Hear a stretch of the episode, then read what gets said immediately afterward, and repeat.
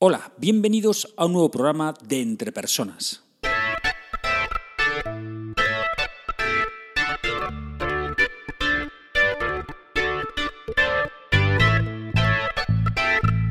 Un podcast donde hablamos sobre todo lo relacionado con el desarrollo de las habilidades y competencias en las organizaciones. Mi nombre es Raúl García y podéis encontrarme en la web www.entrepersonas.com. Hoy es día 31 de enero de 2017 y este es el programa número 58 de Entre Personas. En este programa, a raíz del programa número 49 del día 13 de noviembre del año pasado, titulado Desarrolla tu asertividad, explico por qué la asertividad no es siempre lo mejor, aunque desde todos los lados estén bombardeándonos continuamente con que la asertividad siempre es lo mejor. ¡Vamos allá!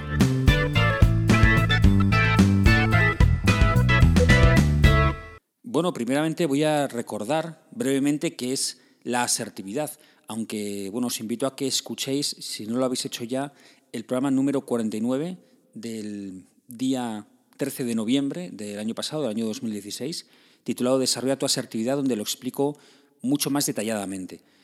Bueno, los expertos en comunicación dicen que existen tres estilos de comunicación, el estilo agresivo, el estilo pasivo y el estilo asertivo. El estilo agresivo se caracteriza por no respetar los derechos de las demás personas. Y ejemplos de este comportamiento pues, son ignorar, em, insultar a alguien, gritarle, humillarle, etc. Bien. El estilo pasivo se caracteriza por no hacer respetar tus propios derechos. ¿vale? Una persona cuando utiliza este estilo pues, no dice lo que piensa, prefiere callarse, eh, se deja manipular, dice sí cuando quiere decir no, etcétera, etcétera. Y el estilo asertivo se caracteriza por hacerte respetar y además respetar los derechos de los otros, comunicándote de una manera sincera, de una manera directa y con, con las maneras apropiadas, con el lenguaje no verbal apropiado. Estos son estilos de comunicación, no son formas de ser ni personalidades, sino son estilos de comunicación, lo que significa que todos en alguna situación nos hemos comportado alguna vez con un estilo agresivo, con un estilo pasivo o con un estilo asertivo. A raíz de estas definiciones, algunas personas piensan que actuar asertivamente es lo que siempre tienen que hacer. Y esto no es así. No es así porque, porque no siempre es lo mejor, no siempre es lo más beneficioso. Eh, incluso cuídate de aquellos que cuando, que te van a comentar algo te avisen diciéndote voy a ser asertivo, porque desde luego échate a temblar. ¿no? A ver, la razón fundamental por la que no siempre es lo más beneficioso es porque a ver, va a haber algo que no vas a poder controlar nunca, que es la reacción de la persona que tienes delante. Aunque tú eh, te has entrenado, hayas ensayado eh, tu speech o lo que vas a decir y seas muy asertivo, utilices muchas técnicas asertivas, seas muy educado, seas sincero, digas las cosas de corazón sin tratar de herir al otro e incluso hasta respetuoso con la otra persona, bien, la otra persona puede reaccionar como le salga de las narices. Ahí es donde donde reside la libertad humana. Cada uno puede hacer lo que le dé la gana. Em, por lo tanto, quien te diga que si eres siempre asertivo, las personas que te rodean serán comprensivas contigo, te escucharán y también serán asertivas contigo, te, te están mintiendo. Es que no es verdad, porque tú no vas a poder controlar eso. Tú puedes ir, como decía, muy educado, muy respetuoso, muy asertivo, utilizar algunas técnicas asertivas, pero el otro por lo que sea, le puede sentar como una patada y por lo tanto reaccionar de forma agresiva. Oh, pero si yo he ido muy asertivo, ¿y qué? El otro puede reaccionar como le dé la gana. Y, si les, pues le escapa un ramalazo agresivo, pues le ha escapado. O sea, y ya está, ¿no? Por lo tanto, desde luego, la asertividad no es garantía de que otras personas, de que las personas que te rodean, de que la otra persona que está delante de ti se vaya a comportar de igual manera. ¿vale?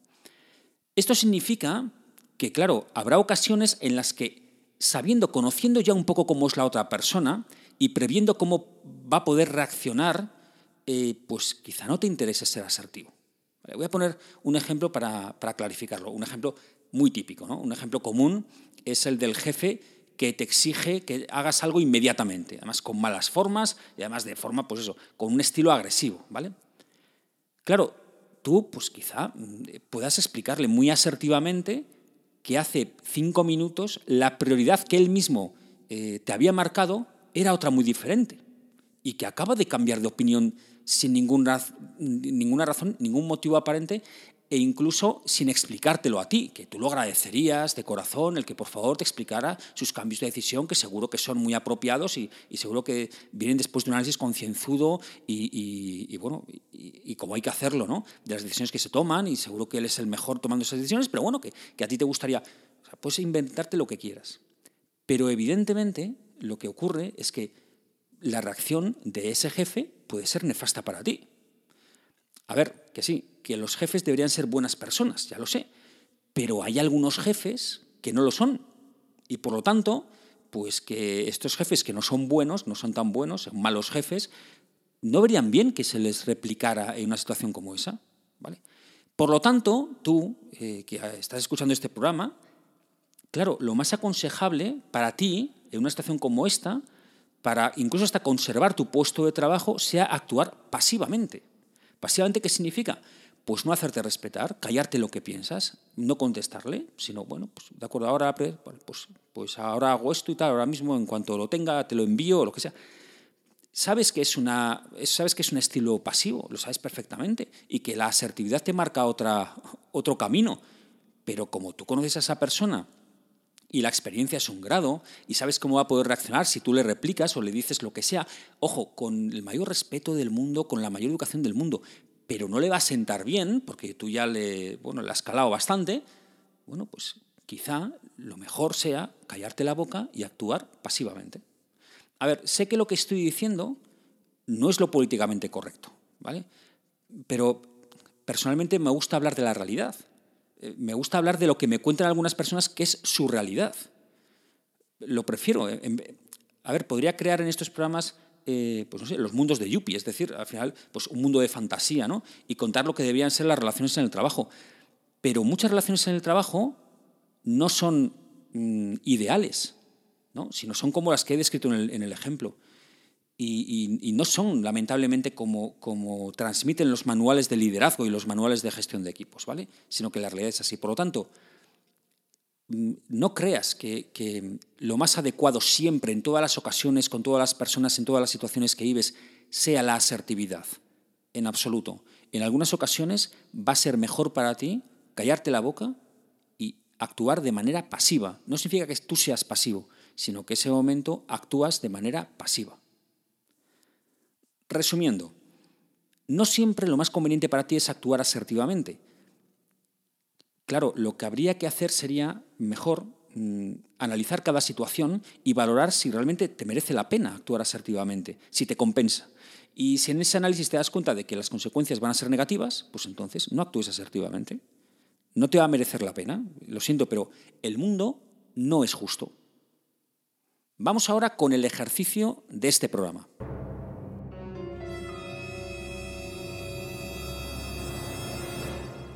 Te propongo que analices esta noche una situación que te haya ocurrido hoy y en la que hayas tenido que actuar de alguna manera. ¿vale? Analiza si tu estilo ha sido un estilo asertivo, si ha sido un estilo pasivo o agresivo. ¿bien? Y analiza cuáles serían las consecuencias de cada uno de esos estilos. Si quieres, para refrescar un poquito todo esto, pues ya te digo que puedes escuchar el programa número 49. Anímate, hazlo y incluso si lo haces no solamente esta noche, sino varias noches seguidas, seguro que aprenderás mucho sobre ti mismo y sobre cómo actuar de una manera pues, más beneficiosa contigo mismo. Para terminar, recuerdo la pregunta del mes de enero. La pregunta del mes de enero que tengo mucho interés en que me la, me la contestéis es la siguiente. ¿Cuáles son tus hábitos de compra de libros de desarrollo, de libros de desarrollo de habilidades, de, de, desarrollo, de libros de desarrollo de competencias.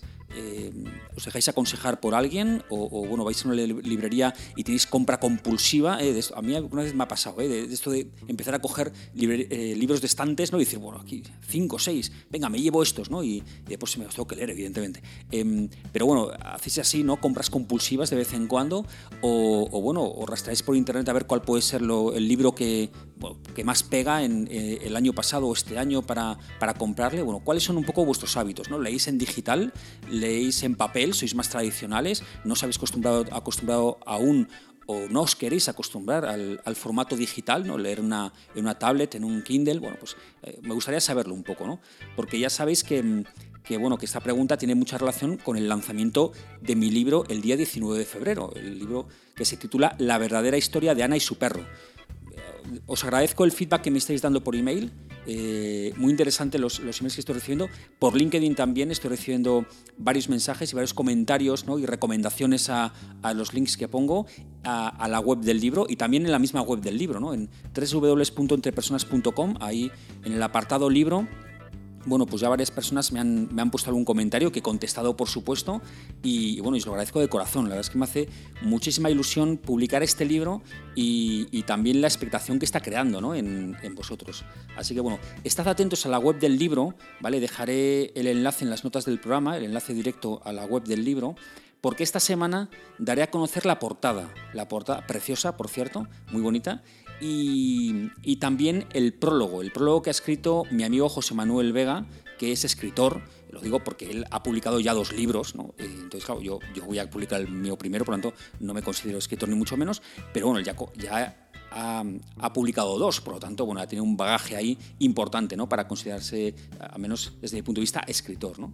Y, bueno, ya sabéis que podéis enviarme la respuesta a esta pregunta de cuáles son vuestros hábitos en, en el tema de los libros de desarrollo de habilidades y competencias. Lo podéis enviar por email, raúl.garcía.entrepersonas.com o también podéis dejar eh, cualquier comentario en la web del, podcast en www.entrepersonas.com barra blog. Ahí lo podéis dejar. Espero sinceramente que este programa te haya sido de ayuda y no olvides que las empresas son las personas que trabajan en ellas y que tú eres el máximo responsable de tu desarrollo personal y profesional. Saludos.